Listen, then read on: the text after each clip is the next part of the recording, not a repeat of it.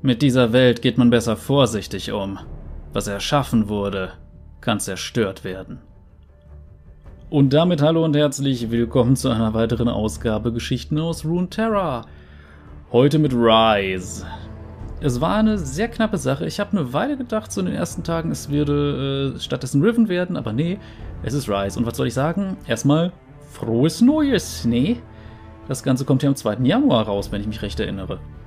Und äh, ja, von daher, ich hoffe, ihr habt alle einen guten Rutsch gehabt und äh, freut euch genauso wie ich auf diese Folge. Für die, die zum ersten Mal einschalten, weil das ja durchaus auch immer wieder mal vorkommt, wir gehen so ein bisschen erstmal das Design von Rise durch, dann seine Hintergrundgeschichte, seine Color Story und überlegen uns auch so, wie passt sein Design eigentlich zu der Rolle in der Geschichte und so weiter und so fort. Also es wird ein kleines bisschen ähm, Lore-Input im Hörbuchformat und anschließend auch Lore- und Design-Diskussion. Nun kommen wir erstmal zum Design.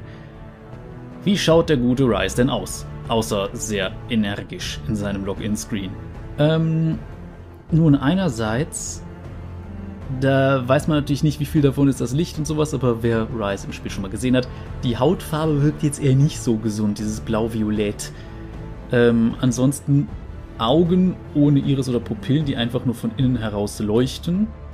Diese seltsamen Tätowierungen, bei denen man sich dann auch fragt, was ist es? Und eben diese Schriftrolle auf dem Rücken. Und ja, ich, äh, ich sag mal so, Rise Design ist relativ äh, ungewöhnlich. Also es gibt wenig Charaktere, die ich kenne, die in diese Richtung gehen. Und Rise ist natürlich auch der Charakter, der zumindest vom Gameplay her so oft überarbeitet wurde. Ich weiß auch nicht. Also der Champ mit den meisten Reworks ist er auf jeden Fall. Aber, ach ja, eine Sache, die noch wichtig ist. Rise hält da was Bestimmtes in der Hand. Das wird übrigens noch eine Rolle spielen, denn das ist so sein zentrales Thema. Und äh, wundert euch nicht über diese komischen schwarzen Dinge, die sich da immer wieder an ihn klammern und teilweise auch durchbohren. Äh, das äh, hat mit dieser einen Situation zu tun und ich glaube, das gibt es auch in einem kleinen Kurzfilm, der zu ihm vor einer Weile rauskam. Und äh, ja, letzten Endes würde ich sagen, gehen wir am besten einfach erstmal in seine Hintergrundgeschichte und überlegen uns dann, wie sehr passt dieser energisch dreinblickende, äh, mit leuchtenden Tätowierungen versehene Look denn zu ihm. Viel Spaß bei der Hintergrundgeschichte. Rise, der Runenmagier. Rise war bloß ein junger Lehrling, als er von den arkanen Kräften erfuhr, die die ganze Welt geformt hatten. Sein Meister, ein Zauberer namens Tyrus von Helia, war Mitglied eines uralten Ordens, der es sich zum Ziel gesetzt hatte, die gefährlichsten Artefakte von Runeterra zu sammeln und zu beschützen. Rise belauschte Tyrus dabei, wie er mit einem anderen Magier über sogenannte Weltrunen tuschelte. Als Tyrus seinen Schüler bemerkte, brach er die Konversation abrupt ab und presste seine Schriftrolle, die er nie aus den Augen ließ, noch fester an sich. Trotz der Bemühungen des Ordens verbreitete sich das Wissen um die Runen. Es verstanden zwar nur wenige ihre Bedeutung oder schiere Macht, aber alle glaubten zu wissen, wie sie sich als Waffen gegen ihre Feinde einsetzen ließen. Rise und Tyrus reisten zwischen den verschiedenen Völkern von Valoran umher und versuchten die Paranoia einzudämmen und Zurückhaltung zu fördern. Doch mit der Zeit wurden ihre Missionen immer gefährlicher, und Rise konnte die wachsende Verzweiflung seines Meisters spüren. Die erste kataklystische Auseinandersetzung ereignete sich in den Noxii-Territorien, in denen Rise zur Welt gekommen war. Später würde man das den Beginn der Runenkriege nennen. Zwei Nationen standen einander gegenüber und die Situation drohte zu eskalieren. Tyrus bat die Anführer, sich in einem Dorf namens Kom zu Verhandlungen zu treffen, aber erkannte, dass der Konflikt seine Fähigkeiten zur Schlichtung überstieg. Er floh mit Rise in die Hügel, und die beiden sahen mit eigenen Augen das zerstörerische Potenzial der entfesselten Weltrunen. Die Erde brach unter ihren Füßen ein, und der Fels selbst schien zu würgen und zu knirschen, während der Himmel über ihnen sich wand, als wäre er tödlich verwundet worden. Sie blickten zurück auf das Tal, in dem die Armeen einander gegenübergestanden hatten, und glaubten sich wahnsinnig. Die Zerstörung spottete jeglicher Beschreibung. Die Gebäude, die Menschen, alles war fort, und der Ozean, der einst eine Tagesreise entfernt im Osten gelegen hatte, strömte ihnen jetzt entgegen. Rice fiel auf die Knie und starrte in das riesige Loch, das in die Welt gerissen worden war. Nichts war übrig geblieben, nicht einmal das Dorf, das seine Heimat gewesen war. Bald herrschte offener Krieg in ganz Runeterra. Rice wollte sich in die Konflikte einmischen, eine Seite wählen und seine Zauberkraft in den Dienst einer Sache stellen, doch Tyrus hielt ihn auf. Die beiden mussten andere zum Frieden ermahnen und konnten nur beten, dass am Ende noch etwas von der Welt übrig sein würde, das man retten könnte. Tyrus appellierte an die Vernunft, wo immer er auf jemanden traf, der eine Weltrune in Händen hielt. Bei vielen machte sich angesichts der völligen Vernichtung Ernüchterung breit, und wer im Krieg gelitten hatte, war durchaus gewillt, seine Rune abzugeben, doch niemand wollte den ersten Schritt machen. Je länger der Krieg andauerte, desto mehr entfremdete sich sein Meister von Rise – Während Tyrus geheime Treffen mit großen Anführern und Erzmagiern abhielt, entsandte er seinen Schüler auf wochenlange Botengänge, die keinerlei Bedeutung zu haben schienen. Schließlich stellte Rice seinen Meister zur Rede und musste zu seinem Entsetzen feststellen, dass Tyrus von Helia selbst insgeheim nicht nur in den Besitz von einer, sondern zwei Runen gekommen war. Der alte Magier, den die Jahre zynisch und verhärmt gemacht hatten, hielt die gewöhnlichen Sterblichen für ignorante Kinder, die mit Mächten herumspielten, die sie nicht im geringsten verstanden. Für machtgierige Narren wollte er nicht länger den Diplomaten mimen. Er musste sie aufhalten. Rice versuchte Tyrus zur Vernunft zu bringen, doch es hatte keinen Sinn. Vor ihm stand ein mit Fehlern behafteter Mann, der den gleichen Versuchungen erlegen war wie diejenigen, über die er wetterte. Die verführerische Kraft der Runen hatte ihn gezeichnet. Obgleich er früher einmal Frieden gewollt hatte, verfügte er nun über die Macht, das Ende herbeizuführen. Rise musste handeln, auch wenn das bedeutete, dass er seinen einzigen wahren Freund und Verbündeten auf der Welt vernichten musste. Mit einem Mal entfesselte er alle Magie, die er aufbringen konnte. Im nächsten Augenblick lag Tyrus Körper schwelend auf dem Boden. Rice zitterte, als ihm klar wurde, was er getan hatte. Wenn diese unheilvollen Artefakte einen Magier verderben konnten, der so stark und rechtschaffen gewesen war wie Tyrus, wie sollte Rice dann mit ihnen fertig werden? doch er wusste auch, dass er sie keiner anderen lebenden Seele anvertrauen konnte. Bald darauf hatten die größten Zivilisationen einander komplett vernichtet, und der Krieg kam zu seinem Ende. Rice verstand nun, welche Aufgabe er geerbt hatte.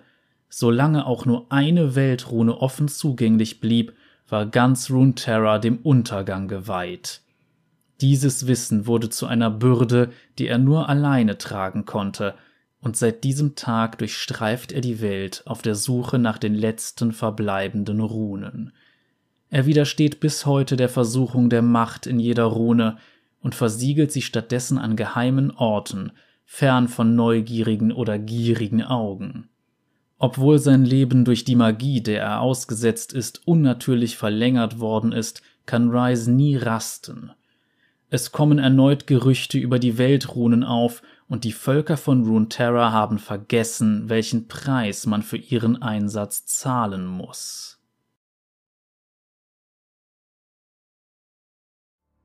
Gut, das war jetzt die Hintergrundgeschichte und ja, was wir jetzt gehört haben, Rise ist also ein uralter Magier, der es sich zur Aufgabe gemacht hat, die Weltrunen zu sammeln.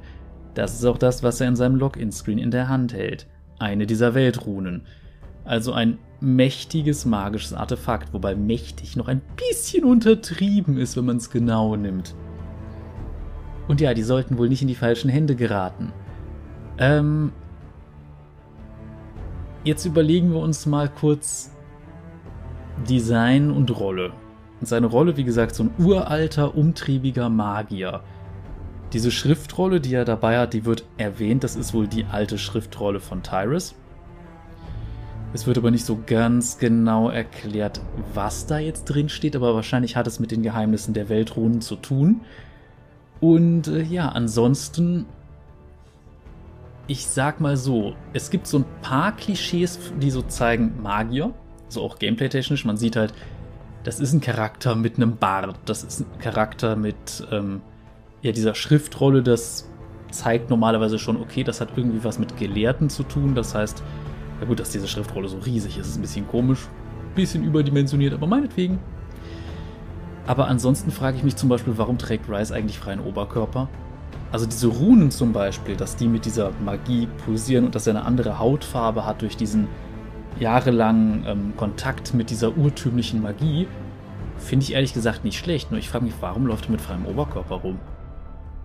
Warum trägt er dieses eine Schulterstück auf der linken Seite und sonst eine Hose? Also das ist dann auch schon alles und das wundert mich einfach ein bisschen.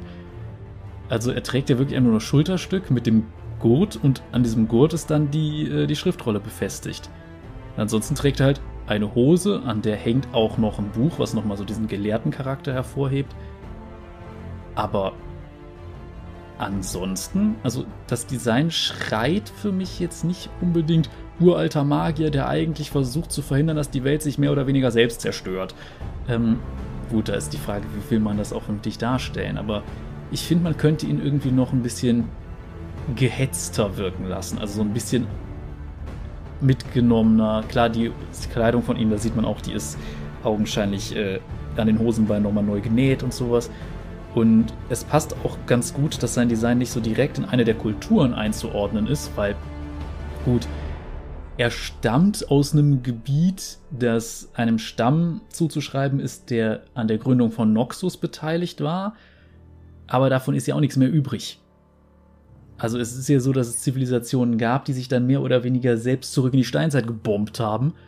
Und das ist ja quasi vor doch relativ langer Zeit passiert, deshalb ist Rice auch entsprechend alt.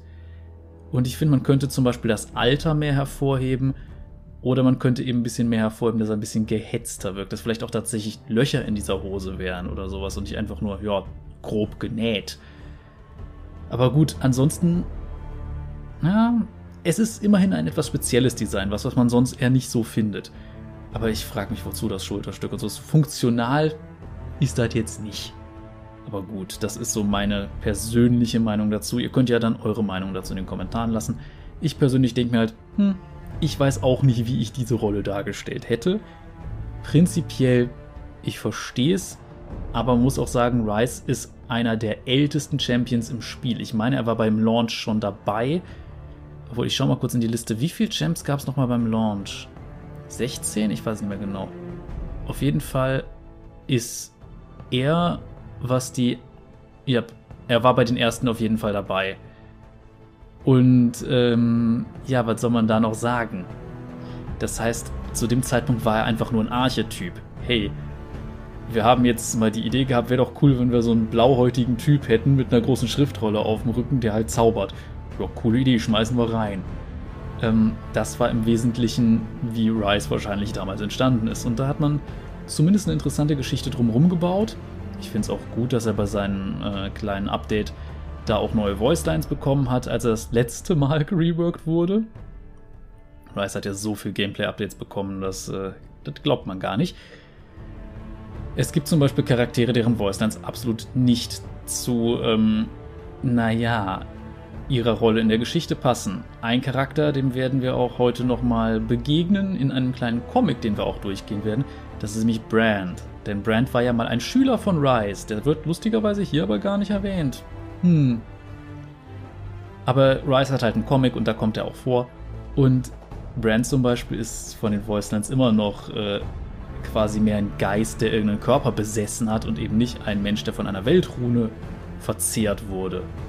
Daher hm, stellt sich die Frage, ist das so gut, ist es nicht so gut, man weiß es nicht. Wir werden aber jetzt erstmal in Rises Color Story hineingehen und überlegen uns dann, ähm, ja, wie gut finden wir denn eigentlich die geschrieben und passt es so zu dem, was er angeblich in der Geschichte sein soll? Viel Spaß damit. Ein alter Freund. Rice hätte sicher gefroren, wenn sein Körper nicht vor Nervosität gebrodelt hätte. Im Vergleich zu all dem, was ihm an diesem Tag im Kopf herumschwirrte, schienen die Elemente Freljords ihm kaum etwas auszumachen, und auch das entfernte Heulen eines hungrigen Eistrolls ließ ihn vergleichsweise kalt. Er hatte etwas zu erledigen. Er war nicht glücklich darüber, doch es musste getan werden, und er konnte es nicht länger aufschieben. Wie er sich den Toren näherte, konnte er hören, wie Fellmäntel über Kiefernholz raschelten, als die Krieger des Stammes eilig einen Blick auf ihn erhaschen wollten. In wenigen Stunden waren ihre Speere über dem Tor leicht angehoben, und bereit zum Töten sollte er sich als nicht willkommener Gast herausstellen. Ich bin hier, um Jago zu sehen, rief Rice und zog die Kapuze seines Umhanges gerade so weit zurück, dass seine violette Haut sichtbar wurde. Es ist dringlich. Auf den stoischen Gesichtern der Krieger auf der Palisade zeichnete sich beim Anblick des Runenmagiers Überraschung ab. Sie kletterten herunter und öffneten gemeinsam das schwere Hartholztor, das bei der Vorstellung, den Eindringling passieren lassen zu müssen, zaghaft knarrte. Dies war kein Ort, an dem viele Besucher vorbeikamen, und meist endeten sie aufgespießt als Abschreckung für andere ihrer Art. Rice hatte allerdings einen Ruf, der ihm Zugang zu den unwirtlichsten Gegenden Runeterras gewährte.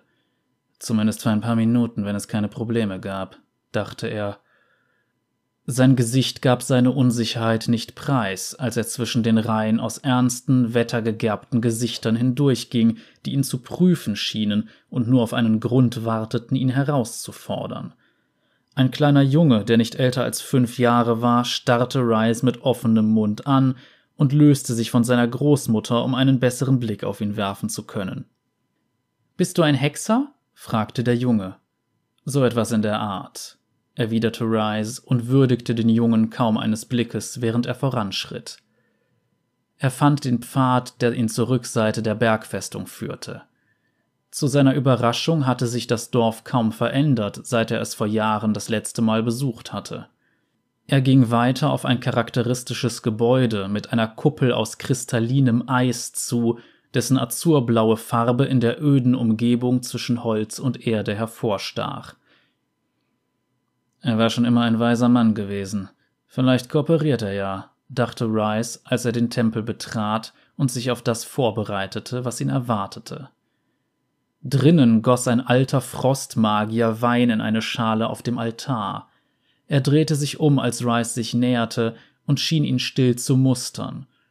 Rice wurde von einer tiefen Furcht übermannt, doch dann lächelte der Mann und umarmte Rice wie einen lange verlorenen Bruder. Du bist ja ganz abgemagert, stellte der Magier fest. Du musst was essen.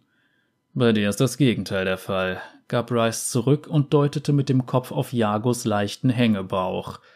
Die beiden Freunde lachten lang und herzlich, als wären sie nie getrennt gewesen. Rice fühlte sich zunehmend sicherer. Es gab nur sehr wenige Menschen in der Welt, die er als Freunde bezeichnen konnte, und es tat ihm in der Seele gut, mit einem davon reden zu können. Er und Jago verbrachten die nächste Stunde damit, in Erinnerungen zu schwelgen, zu essen und Neuigkeiten auszutauschen. Rice hatte ganz vergessen, wie schön es sein konnte, mit einem anderen menschlichen Wesen zu sprechen. Er hätte ohne Probleme zwei Wochen bei Jago bleiben und mit ihm den Wein und Geschichten über Triumphe und Niederlagen teilen können. Was bringt dich so weit in den Freljord? fragte Jago schließlich. Die Frage holte Rice auf den Boden der Tatsachen zurück. Er rief sich schnell die Worte ins Gedächtnis, die er sich für diesen Teil der Konversation sorgsam zurechtgelegt hatte. Er erzählte von seiner Zeit in Shurima. Er hatte einen Nomadenstamm unter die Lupe genommen, der fast über Nacht auf die Größe eines kleinen Königreichs angewachsen war, was Reichtümer und Land betraf. Rice hatte schließlich herausgefunden, dass sie eine Weltrune in ihrem Besitz hatten, Sie leisteten Widerstand und Rice sprach mit gesenkter Stimme, um der Stille im Raum gerecht zu werden. Er erklärte, dass manchmal schreckliche Dinge nötig waren, um die Welt intakt zu halten. Manchmal waren diese schrecklichen Dinge dem fürchterlichen Kataklysmus vorzuziehen, der sich sonst anbahnte. Sie müssen in Gewahrsam genommen werden, kam Rice schließlich zum Punkt, und zwar alle. Jago nickte grimmig, und die Wärme, die zwischen den beiden Freunden aufgelodert war, verpuffte augenblicklich. Du würdest sie uns wegnehmen, obwohl du weißt, dass sie das Einzige ist, was die Trolle fernhält, fragte Jago. Du wusstest, dass es dazu kommen würde, antwortete Rice bestimmt, schon seit Jahren. Gib uns mehr Zeit. Im Frühling ziehen wir in den Süden. Im Winter haben wir doch keine Chance. Das sagst du nicht zum ersten Mal, erwiderte Rice kalt. Zu seiner Überraschung nahm ihn Jago bei den Händen und sah ihn flehend an. Wir haben viele Kinder unter uns, und drei unserer Frauen tragen ein Kind im Bauch. Willst du uns alle zum Tode verurteilen? fragte Jago verzweifelt. Wie viele leben in diesem Dorf? wollte Rice wissen. 92, antwortete Jago. Und wie viele in der Welt? Jago wurde still. Ich kann nicht länger warten. Dunkle Mächte sind drauf und dran, sie an sich zu nehmen. Sie kommt heute mit mir mit, sagte Rice. Du willst sie ja nur für dich haben, beschuldigte ihn Jago eifersüchtig und zornentbrannt. Rice blickte in Jagos Gesicht und sah, dass es sich zu einer finsteren Fratze verzogen hatte, die Fratze eines Unmenschen, in der Rice den Mann, den er einst geschätzt hatte, nicht länger wiedererkannte. Er setzte an, um zu erklären, dass er vor langer Zeit gelernt hatte, die Runen nicht zu benutzen, denn der Preis dafür war viel zu hoch, doch er konnte sehen, dass der Wahnsinnige, der vor ihm stand, nicht für Vernunft empfänglich war. Plötzlich spürte Rice einen stechenden Schmerz und fand sich windend auf dem Boden wieder. Speichel tropfte aus seinem Mund.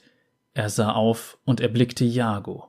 Seine Körperhaltung ließ vermuten, dass er Magie wirkte, und um seine Finger knisterte eine Kraft, über die kein sterbliches Wesen verfügen sollte. Rice kam wieder zu Sinnen und hielt den Frostmagier mit einem Ring aus arkaner Kraft fest, um wieder auf die Füße zu kommen. Sie umkreisten einander, während Energien aufeinander trafen, die die Welt seit Jahrhunderten nicht mehr gesehen hatte. Jago versenkte Rises Fleisch mit einer Macht, die sich anfühlte wie die Hitze von zwanzig Sonnen. Rice konterte mit einer Reihe mächtiger arkaner Geschosse. Nach einer gefühlten Ewigkeit durchbrach die Energie ihrer gemeinsamen Angriffe die Mauern des Tempels und die dicke Eiskuppel stürzte auf sie herab. Schwer verwundet grub sich Rice aus dem Schutt und kam auf die Knie. Verschwommen konnte er den schwer mitgenommenen Jago sehen, wie er versuchte, eine Schatulle zu öffnen, die er aus dem Geröll gerettet hatte. Der Gier in seinen Augen nach zu urteilen, konnte die Schatulle nur eine Sache enthalten – und Rice wusste genau, was geschehen würde, sollte Jago sie in die Hände bekommen. Da seine Magie erschöpft war, sprang Rice seinem alten Freund auf den Rücken und begann ihn mit dem Gürtel seiner eigenen Robe zu würgen. Er fühlte dabei nichts. Der Mann, dem er sich zuvor noch tief verbunden gefühlt hatte, war nun zu einer Aufgabe geworden, die er vollenden musste. Jago wehrte sich mit aller Kraft, seine Beine strampelten wild und versuchten Halt zu finden, dann regte er sich nicht mehr. Rice riss einen Schlüssel von Jagos Halskette und schloss die Schatulle auf. Er nahm die Weltrune an sich, die mit einem überirdischen Leuchten orange warm pulsierte. Er wickelte die Rune in einen Fetzen von der Robe seines toten Kameraden, platzierte sie behutsam in seinem Beutel und humpelte aus dem Tempel. Er stieß einen tiefen Seufzer bei dem Gedanken daran aus, dass er einen weiteren Freund verloren hatte. Der Runenmagier hinkte auf das Tor des Dorfes zu, an den gleichen wettergegerbten Gesichtern vorbei, die ihn schon bei seiner Ankunft gemustert hatten. Er sah sie misstrauisch an und erwartete, angegriffen zu werden, Doch die Dorfbewohner machten keine Anstalten, ihn aufzuhalten. Sie waren nicht länger wild entschlossen, sich zu verteidigen. Sie waren wie erstarrt, während ihnen langsam klar wurde, dass sie ihrem Ende entgegensahen. Große, hilflose Augen verfolgten Rice. Was sollen wir jetzt tun? fragte die Großmutter, deren junger Enkel sich immer noch an ihre Felle klammerte. Ich würde aufbrechen, brummte Rice. Er wusste, dass die Trolle bei Anbruch der Nacht das Dorf heimsuchen und niemanden am Leben lassen würden. Und außerhalb des Dorfes lauerten noch größere Gefahren. Können wir nicht mit dir kommen? rief der Junge aus. Rice hielt inne. Ein Teil von ihm, ein letzter Rest irrationalen Mitgefühls tief in seinem Inneren, schrie laut auf. Nimm sie mit, beschütze sie, vergiss den Rest der Welt. Doch er wusste, dass das unmöglich war. Rice trottete im tiefen Schnee Freljords davon und zog es vor, nicht in die Gesichter derjenigen zu blicken, die er zurückließ. Diese Gesichter waren dem Tod geweiht, und er musste sich um diejenigen kümmern, für die jede Rettung noch nicht zu spät kam. Puh, das war mal hart, möchte ich meinen. Also, zumindest merkt man, Rice ist jemand, der, äh, sagen wir, sehr durch schwere Entscheidungen ähm, definiert ist, beziehungsweise jemand, der viele schwere Entscheidungen treffen muss. Insbesondere wenn es mal Leute gibt, die Weltrunen tatsächlich mal zum Guten einsetzen wollen. Wobei wir auch da sehen, es verdirbt sie mit der Zeit. Also die Weltrunen haben so einen der eine Ring-Charakter. Und ähm, das heißt, auf Dauer funktioniert es nicht. Und darum ist Rice halt jemand, der durch die Welt reist, schaut, dass er diese Runen überall, wo er sie finden kann, dann halt auch mitnimmt und sie selbst unter keinen Umständen einsetzt. Egal wie verlockend es auch manchmal ist. Übrigens ein Ort, wo Rice diese äh, Runen aufbewahrt, das habe ich bisher noch gar nicht erwähnt. Das wird deutlich, wenn man ähm, diesen kleinen Kurzfilm zu ihm mal gesehen hat, da ist es so, dass er die unter anderem in Demacia versteckt. Da denkt man, oh, Rice als Magier in Demacia, ja, in der Wildnis. Also in großen Petrizid-Wäldern, äh, könnte man schon fast sagen, also voller versteinerter Bäume. Da lagert die sie ein, weil das dämpft halt so sehr die magische Ausstrahlung dieser Runen, dass, naja, sie nicht mehr auffallen dass sie nicht mehr so leicht gefunden werden können. Allerdings muss man sagen, das heißt auch, dass sich eigentlich auf Dauer, so über die Jahrzehnte und Jahrhunderte, die er es vielleicht auch macht, dieses Gebiet nach und nach mit dieser urtümlichen Magie füllen müsste, weil Petrizid diese Magie absorbiert. Das heißt, ob das ewig gut geht, weiß ich nicht. Das ist so ein bisschen wie Atommüllendlager gerade. Funktioniert auf Dauer auch nicht so gut. Aber ja, letzten Endes finde ich, ist es sehr interessant. Es ist schon heftig, dass es halt heißt, hey, guter Freund, und dann, äh, ja gut, dann muss ich dich jetzt umbringen. Das ist, ist schon. ist schon hart. Und man sieht halt, dass er sehr abgestumpft ist an vielen Punkten. Aber ja, ich würde sagen, bevor wir uns dann ein endgültiges Urteil erlauben, springen wir dann mal in den Comic. Das übernimmt dann äh, quasi der für die, die ihn noch nicht kennen, der gute alte, ähm, nicht ganz so stark editierte Comic-Tom. Das hier war gerade der stärker editierte Brabbel-Tom zwischen den einzelnen Passagen des stark editierten Vorlesetoms. So, ihr merkt, wir sind drei verschiedene Leute. Alle, na egal. Comic-Tom, übernehmen Sie. Das tue ich natürlich sehr, sehr gerne, ungeskripteter Brabbel-Tom. Also, willkommen jetzt im ähm, Comic zu Rise, nämlich die brennenden Lande. Das sieht man jetzt hier noch nicht so. Und für die, die es nur im Podcast hören, naja. Ich kann nur empfehlen, guckt auf den YouTube-Kanal, da findet ihr das sehr, sehr schnell. Aber jetzt erstmal zu diesem Thema. Was soll man sagen? Wir sehen jetzt erstmal hier einfach nur Rice und im Hintergrund sehen wir ein, äh, sagen wir mal, glühendes Gesicht, wem das wohl gehören mag. Naja, aber dazu werden wir dann kommen. Ich glaube, ich äh, muss mal kurz ein bisschen die Tastatur verschieben, damit ich besser an die Pfeiltaste komme. So, jetzt sollte es alles besser laufen. Man merkt, höchst professionell bei mir heute. Ich habe den Comic bisher noch nicht gelesen, ich weiß nur, was grob drin passiert. Aber gut. Springen wir mal rein. Warum funktioniert denn das jetzt nicht mit den, mit den Pfeiltasten? Hallo? Na gut, dann muss ich klicken. Shurima, das gefallene Imperium. Ich habe die Schatten der Welt durchkämmt. Ich habe mit angesehen, wie Zivilisationen, die aus nicht mehr als Hoffnungen und Träumen geboren wurden, zu wahrer Größe aufgestiegen sind. Andere wurden von der Dunkelheit verschlungen und versanken im ewigen Vergessen. Etwas bleibt jedoch immer gleich. Ja, und da sehen wir erstmal Rice, der augenscheinlich bei einer Art Karawane mitzieht und in, ja, irgendeiner Art sehr kleinen, ja, wie nennt man das? Schaukel darunter hängt. Und ja, ein paar Leute sprechen wohl gerade über ihn. Er hat uns mit Gold bezahlt. Wo der herkommt, gibt es sicher mehr. Und diese Schriftrolle, die muss ein Vermögen wert sein. Mucksen wir ihn ab und teilen die Beute. So machen wir's. Die Schwäche in den Herzen eines jeden, der Überheblich, äh, die Überheblichkeit, die Gier. Und es greift eine Person ein, offensichtlich eine Frau. Schluss jetzt. Ihr bringt sieben Generationen lang unzufrieden über unseren Stamm, wenn ihr, äh, Ach, Unfrieden. Ihr bringt sieben Generationen lang Unfrieden über unseren Stamm, wenn ihr das Blut eines Zauberers vergießt. Doch nicht alle Herzen schlagen im gleichen Rhythmus. Ein Zauberer, er wird heute Nacht bei uns bleiben, aber morgen ziehen wir gen Norden. Dann kann er nicht mehr mit uns reisen. Danke.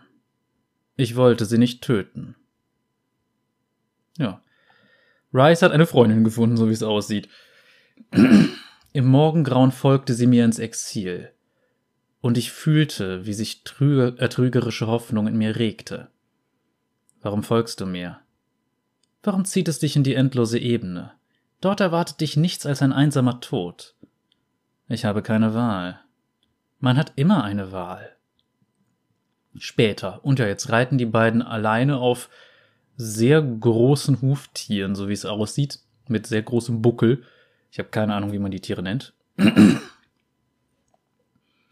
Du hast mir immer noch nicht erzählt, warum du hier draußen bist. Und du hast mir immer noch nicht erzählt, warum du mir folgst. In Wahrheit suche ich nach etwas, das nie hätte gefunden werden sollen. Ich hatte gehofft, dass es für immer verborgen bleiben würde. Wenn es die Götter gibt, dann schenken sie mir kein Gehör. Deshalb muss ich handeln, bevor es jemand anderes tut. Warum du? Es gibt nur mich. Jetzt bist du an der Reihe. Warum folgst du mir? Meine Mutter war eine Seherin. An meinem zehnten Namenstag erzählte sie mir, dass ich eines Tages einem Zauberer mit lilafarbener Haut begegnen würde und dass es mein Schicksal sei, ihm zu folgen. Schicksal? Im Morgengrauen hast du von Wahl gesprochen. Mein Stamm hat seit jeher die Schwachen und Gebrechlichen den Sanden übergeben und zurückgelassen. So war es schon immer, und es hat uns stark gemacht. Einst war ich die Sonnenführerin, die Anführerin meines Stammes, doch jetzt meine Söhne sind tot und das Zwielicht ruft. Meine Augen werden schwächer, meine Muskeln brennen, meine Knochen schmerzen. Ich habe nur noch ein paar Jahre vor mir, dann ist meine Zeit gekommen und ich kehre zur Wüste zurück. Das ist meine Wahl, Zauberer.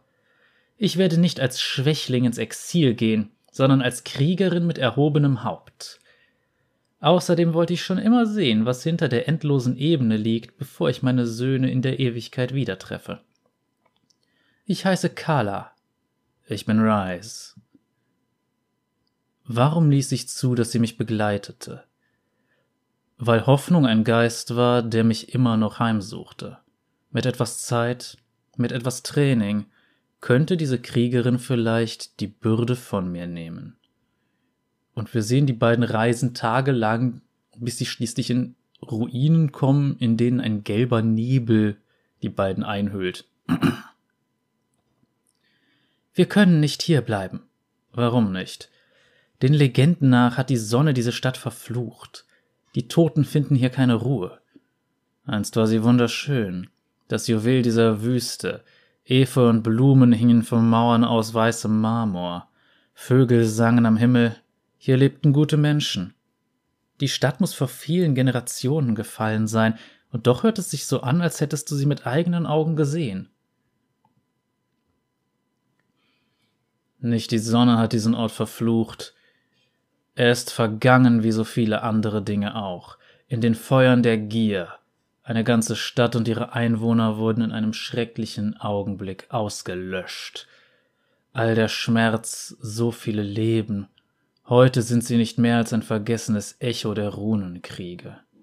Das denkt wohl Rice, und man sieht ein Bild, wo augenscheinlich Leute in Sekundenschnelle bis auf die Knochen verbrannt werden und diese Knochen auch anschließend zu Asche zerfallen. Wir waren Narren.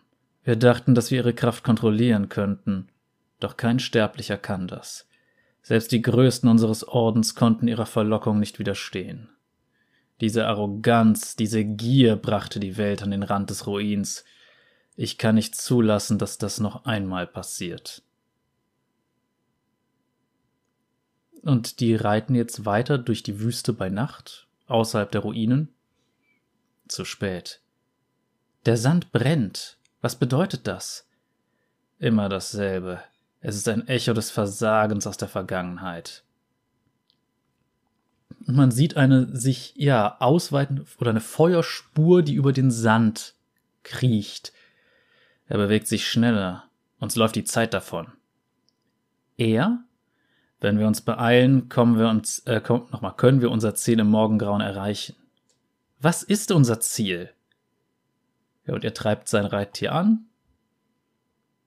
Die Kaskade von Soantha. Hm. Sieht auf jeden Fall interessant aus, ist ein bisschen schwierig zu beschreiben. Die stehen auf jeden Fall am Rand einer großen Klippe und scheinen dann, ja, erstmal darunter zu klettern. Wonach suchen wir und warum hier? Ein Fragment von einer der ursprünglichen Weltrunen. Es wurde von äh, dort vor vielen Jahren versteckt. Von wem? Das spielt keine Rolle. Wichtig ist nur, dass es nicht länger sicher ist. Die Sonne hat sich diesem Ort, äh, von diesem Ort abgewandt. Das war nicht immer so. Als Shurima fiel, verging auch das Land. Die Erde verschlang es und tilgte es aus der Geschichte. Und doch erinnerst du dich. Und jetzt, naja, scheinen sich sowas wie sehr affenhafte Wesen oder Schrate oder was in der Art zu Wort zu melden in einer Sprache, die die Leute nicht verstehen. Warte, hörst du das? Kannst, nee, kannst du es verstehen? Diese Sprache äh, gilt schon länger als ausgestorben. Ich erkenne jedoch die Worte für Eindringling und unrein. Also sie werden augenscheinlich von oben beobachtet. Degenerierte Nachfahren der ursprünglichen Bewohner. Sie haben wahrscheinlich noch nie die Sonne erblickt. Dann sind sie wahrscheinlich verflucht. Da ist noch etwas anderes, immer und immer wieder dasselbe Wort. Töten. Und ja, jetzt stürzen sich welche auf die beiden und ja, Rice Runen fangen an zu leuchten. Und es kommt zum Kampf. Da ist es. Die Lautmalerei mache ich mal nicht nach. Es folgt also eine Szene, in der Rice mit Magie und die Frau mit einem Speer kämpfen. Und sich eben dieser Feinde erwehren. Es folgt eine kleine Powerpose. Ich hoffe, du hast einen Plan, Zauberer. Das habe ich. Wir gehen einfach durch sie hindurch. Schnell, wir müssen weiter. Ja. Nur ein, ach nicht, nur ein Narr hätte diesen Ort für das perfekte Verst Entschuldigung, jetzt habe ich mich kurz. Da war ein bisschen Speichel im Rachen. Nur ein Narr hätte diesen Ort für das perfekte Versteck für ein wichtiges Artefakt gehalten. Wahrlich ein Narr. Ich fürchte, die Zeit ist nicht unser Verbündeter. Und ja, die haben sich durchgeprügelt und finden eine Kammer mit einer Art Turm inmitten einer runden Höhle. Und äh, ja, verschiedene Brücken führen, äh, führen von Türen dieses Turms zu Löchern in dieser Wand. Also in der runden Wand um es herum. Da, schnell. Und Rice springt einfach zu der Brücke hin, oder zu einer. Sie ist ein bisschen ungläubig. Zauberer? Dafür habe ich keine Zeit. Es sind zu viele. Wir sind so nah dran. Kala, halt! Die Runensiegel, die diesen Ort beschützen, sind noch intakt. Wenn du über die Schwelle trittst, werden dich die Schutzzauber zerstören. Es ist also immer noch geschützt? Dein Artefakt ist sicher? Nein. Mit genügend Zeit könnte er diese Siegel ohne Probleme brechen. Die Weltrune muss in ein anderes Refugium gebracht werden. Halte sie zurück.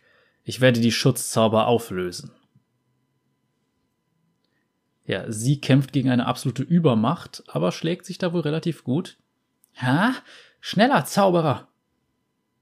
Fast, fast. Offen. Ja! Und sie stürmt hinter ihm da rein, während durch Türen auch innerhalb dieses Turms weitere von diesen sehr aggressiven, degenerierten Menschen hereinstürmen. Geht es nur mir so? Und es zieht sich ein Riss über die Decke, ein glühender Riss. Oder wird es heißer? Und die Decke scheint zu schmelzen, während dort ein bekannter Charakter reinfliegt oder reinschwebt. Brand. Was, was im Namen der Sonne? Rise. Ich kann sie dir nicht überlassen, Brand. Und doch hast du mir bereits geholfen. Es ist immer äußerst mühselig, deine Siegel zu brechen. Und er beginnt mit Feuerstrahlen auf die beiden zu feuern. Zauberer, du kennst diese Kreatur? Du hast die Weltrune hier versteckt? Wer ist das, Rise? Hast du vor, sie auch im Stich zu lassen? Genau wie. Du bist nur noch die Hülle des Mannes, den ich einst kannte, versklavt von der Macht, die du zu kontrollieren glaubst. Genug! Ja, er feuert weiter auf Rice, der sich mit einem Schild schützt, also mit einem magischen. Du und ich, Rice, wir wurden geboren, um die Weltrunen zu nutzen. Und doch vergräbst du sie unter Dreck und Staub und betrauerst die Vergangenheit. Zusammen könnten wir ihre Macht nutzen. Wir werden diese Welt neu erschaffen. Wir werden Götter sein. Götter? Weißt du überhaupt, wovon du redest? Du stammelst dieselben Überheblichkeiten, die diese Welt einst in den Kataklysmus führten. Und Carla stürzt sich mit dem Speer in Richtung Brand. Stirb, Kreatur! Carla, nein! Ja! Und sie wird von einem Flammenstoß einfach nur zurückgeworfen. Man sieht übrigens im Hintergrund auch eine, ja, diese Weltrune. Und sie landet ziemlich nah an dieser Rune und scheint erstmal ziemlich übel mitgenommen. Du setzt deine Hoffnungen in, äh, auf diesen Menschen. Ein altes Barbarenweib, sterblich, voller Makel. Carla. Ich bringe es zu Ende, Brand. Ich werde das Echo des alten Versagens zum Schweigen bringen. Ich werde dich zum Schweigen bringen. Und beide fangen an, mit Magie aufeinander zu schießen all diese Jahre und du bist immer noch blind. Die Weltrunen können nicht kontrolliert werden. Niemand kann sie benutzen, ohne von ihrer Macht verdorben zu werden. Niemand. Feigheit, die sich als Tugend tarnt. Ich werde dir diese Schriftrolle aus den leblosen Händen reißen und. und. Nein! Ja, und Carla nimmt sich diese Rune, nimmt sie in die Hand. Und kurz darauf wird Brand erstmal in einem Runengefängnis eingeschlossen. Äh, halt still. Nein, sie gehört mir. So, so wunderschön. Carla, solche Macht, so viel Leben. Carla, hörst du mich? Könnte sie, könnte sie meine Söhne zurückbringen? Ja, aber nicht auf die Art, wie du es dir wünschst. Gib sie mir, Carla. Tu das nicht. Man sieht übrigens, dass Carlas Augen leuchten und ab ein paar Bildern auch komplett die Iris verlieren. Sie wird nur von diesem grünen Licht dieser Rune angestrahlt. Ah, das bringt Erinnerungen zurück, nicht wahr, Rise? Was wirst du dieses Mal tun? Wirst du sie töten? Kannst du sie töten? Oder bist du immer noch so schwach wie vor all den Jahren? Carla schwebt jetzt übrigens. Vergib mir, Carla. Und sie wendet sich in der Luft zu ihm um. Nimm sie. Solange ich, ich sie dir noch, ach mal, solange ich sie dir noch, ähm, langsamer, dann kriegst du es auch hin. Solange ich sie dir noch aus freiem Willen geben kann. Er nimmt die Rune und Carla stürzt wieder zu Boden. Danke, Carla. Brand immer noch im Runengefängnis. Diese Rune hat diesen Ort gestützt, ihn zusammengehalten. Wir müssen gehen. Ich, ich kann nicht laufen. Geh, Zauberer, ich habe meinen Zweck erfüllt. Meine Söhne warten. Nein, wir gehen zusammen.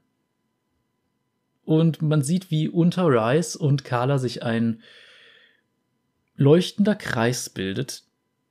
Ich werde dich finden, Rice. Es ist noch nicht vorbei. Ich werde dich finden. Ja, und das Gefängnis von Rice löst sich auf und der Kreis ist inzwischen leer. Ja, Rice ultet einmal schön raus. und die beiden tauchen irgendwo in der Wüste wieder auf. Wahrscheinlich, es sieht so aus, als wäre es bei ihren Reittieren. Ich habe sie nur einen Augenblick lang gehalten und doch habe ich alles gesehen und gefühlt. Nur die wenigsten können solche Macht berühren und sie aus freiem Willen wieder hergeben. Nur einen Augenblick, einen Herzschlag länger, und ich bin nicht sicher, ob ich sie noch hätte hergeben können. Du hast große Stärke in dir, Carla. Wird uns diese Kreatur folgen?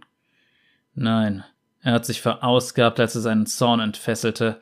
Er wird schlafen, zumindest vorübergehend.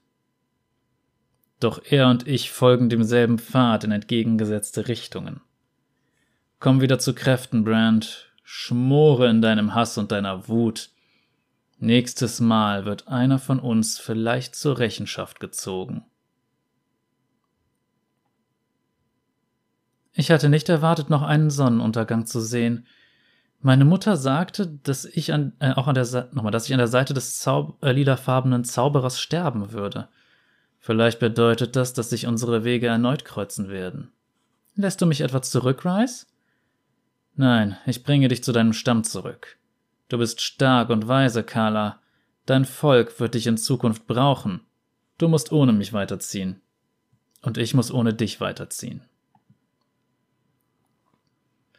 Viele Kilometer später. Und wir sehen Rice jetzt an einem bestimmten Ort, den einige aus dem Kurzfilm kennen dürften, also höchstwahrscheinlich in Demacia. Ich habe die Schatten der Welt durchkämmt, ein Zeitalter äh, lang tat ich, was getan werden musste. Und manchmal befürchte ich, dass mich die Last meiner Bürde eines Tages zerbrechen wird. Besonders dann, wenn meine Erinnerungen so giftig sind wie der Wahnsinn, der in Brands Schädel lodert. Und doch mache ich weiter. Ich werde standhalten. Ich werde diesem Pfad bis ans Ende der Reise folgen. Durch Sonnenlicht und Schatten. Dort draußen gibt es viele würdige Seelen. Sie warten. Sie könnten diese Bürde von meinen Schultern nehmen. Doch bevor ich davon träumen kann, meine Aufgabe an jemand anderen zu übergeben, muss ich zuerst die brennende Wunde heilen, die ich dieser Welt vor so langer Zeit zugefügt habe. Ich kann niemanden darum bitten, sich meiner Sünden anzunehmen. Er legt jetzt in diesem Fall die Weltrune in einen bestimmten, na, es sieht ein bisschen aus wie das Innere eines Baumes oder was in der Art. Danke, Carla.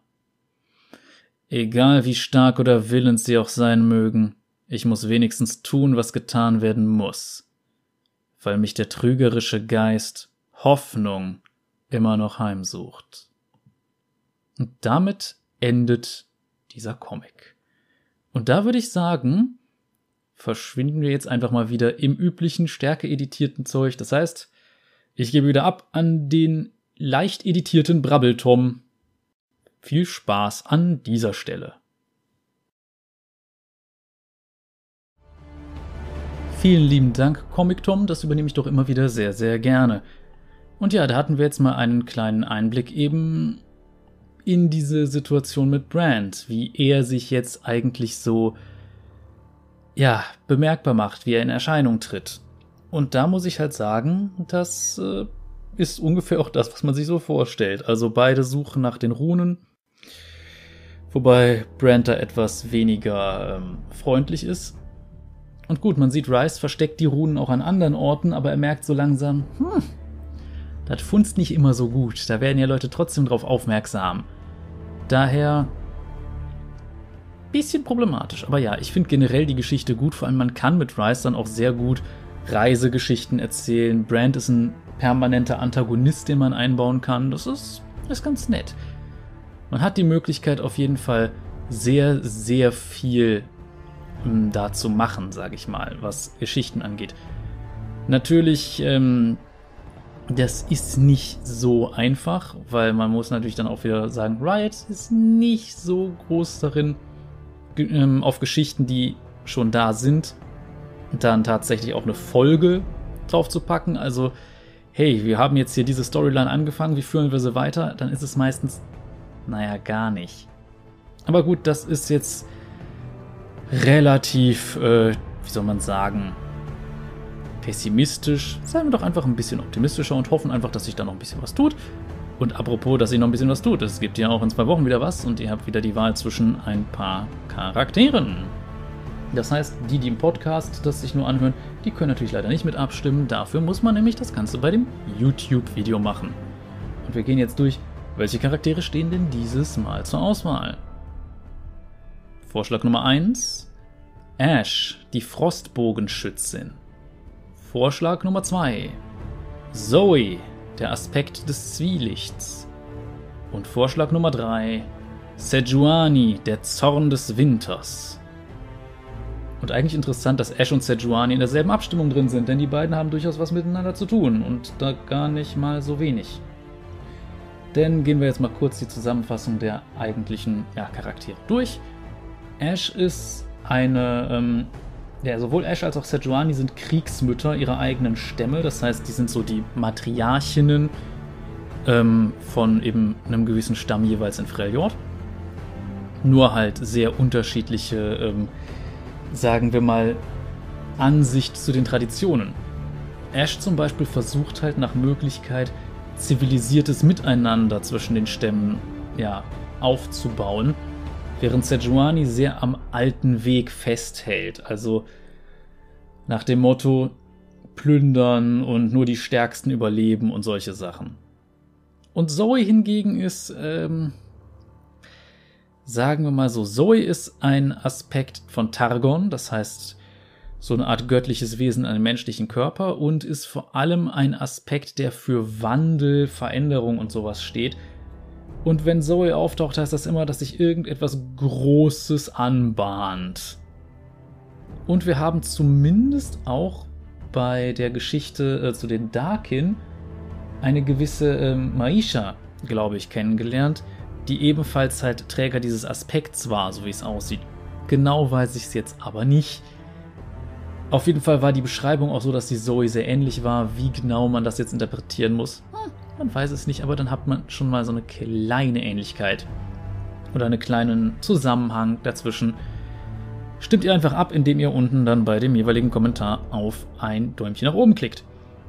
Ansonsten bin ich gespannt, was ihr bei der Ivan-Folge gewählt habt. Ich hoffe, es ist Trundle. Ich kann es bisher leider noch nicht sagen. Ich kann es halt erst sagen, wenn diese Folge rauskommt. Das heißt, ähm, ich hoffe einfach auf Trundle, weil Trundles Geschichte ist toll. Ach ja, aber gut. Ähm, ansonsten sollte ich vielleicht noch erwähnen, zu Ash gibt es auch einen Comic. Besser gesagt eine Comic-Reihe. Das heißt, Da müsste ich wieder eine, eine, ganze Menge für eine Sonderfolge aufnehmen, aber das würde ich nicht mit in die Folge reinpacken, weil das ist, ähm, es ist lang. Es ist sehr lang. Obwohl so lang auch nicht, aber es ist halt ein Comic, der in fünf Kapiteln erzählt wird. Bei Rise war es jetzt eines, das war kein Thema, aber das würde mir dann doch etwas zu lange gehen. Aber genug davon. Kommen wir zum üblichen YouTube-Kladderatsch. Das heißt, wenn es euch soweit gefallen hat, dann könnt ihr gerne ein Däumchen nach oben gehen, ihr könnt abonnieren, ihr könnt auf die Glocke klicken, ihr könnt, was weiß ich, Zeigt es eurer Oma, eurem Hund, eurem was auch immer. Ähm, vielleicht habt ihr auch Zwergkaninchen oder sowas, die sehen sich sowas auch immer ganz gern an, habe ich gehört. Ähm, lassen wir den Blödsinn. Also, ansonsten natürlich für Leute, die mich etwas direkter finanziell unterstützen wollen, dann könnt ihr natürlich dann auch auf einen der Links in der Beschreibung klicken. Da gibt es halt dann Patreon, Kofi und Bandcamp. Und ja, ansonsten würde ich mal sagen, war es das dann auch schon. Wir sehen uns dann in der nächsten Folge und ja, ich denke, dann wird es auf jeden Fall was Interessantes. Denn die Charaktere, die beim letzten Mal zur Auswahl standen, waren alle sehr interessant. Daher, ich hoffe trotzdem auf Trundle. Trundle ist toll. Auch wenn es halt wirklich einfach nur ein Troll ist. Aber ich trolle da ganz gerne, äh, zumindest was diesen Charakter angeht. Also, genug davon. Bis zum nächsten Mal. Cheerio.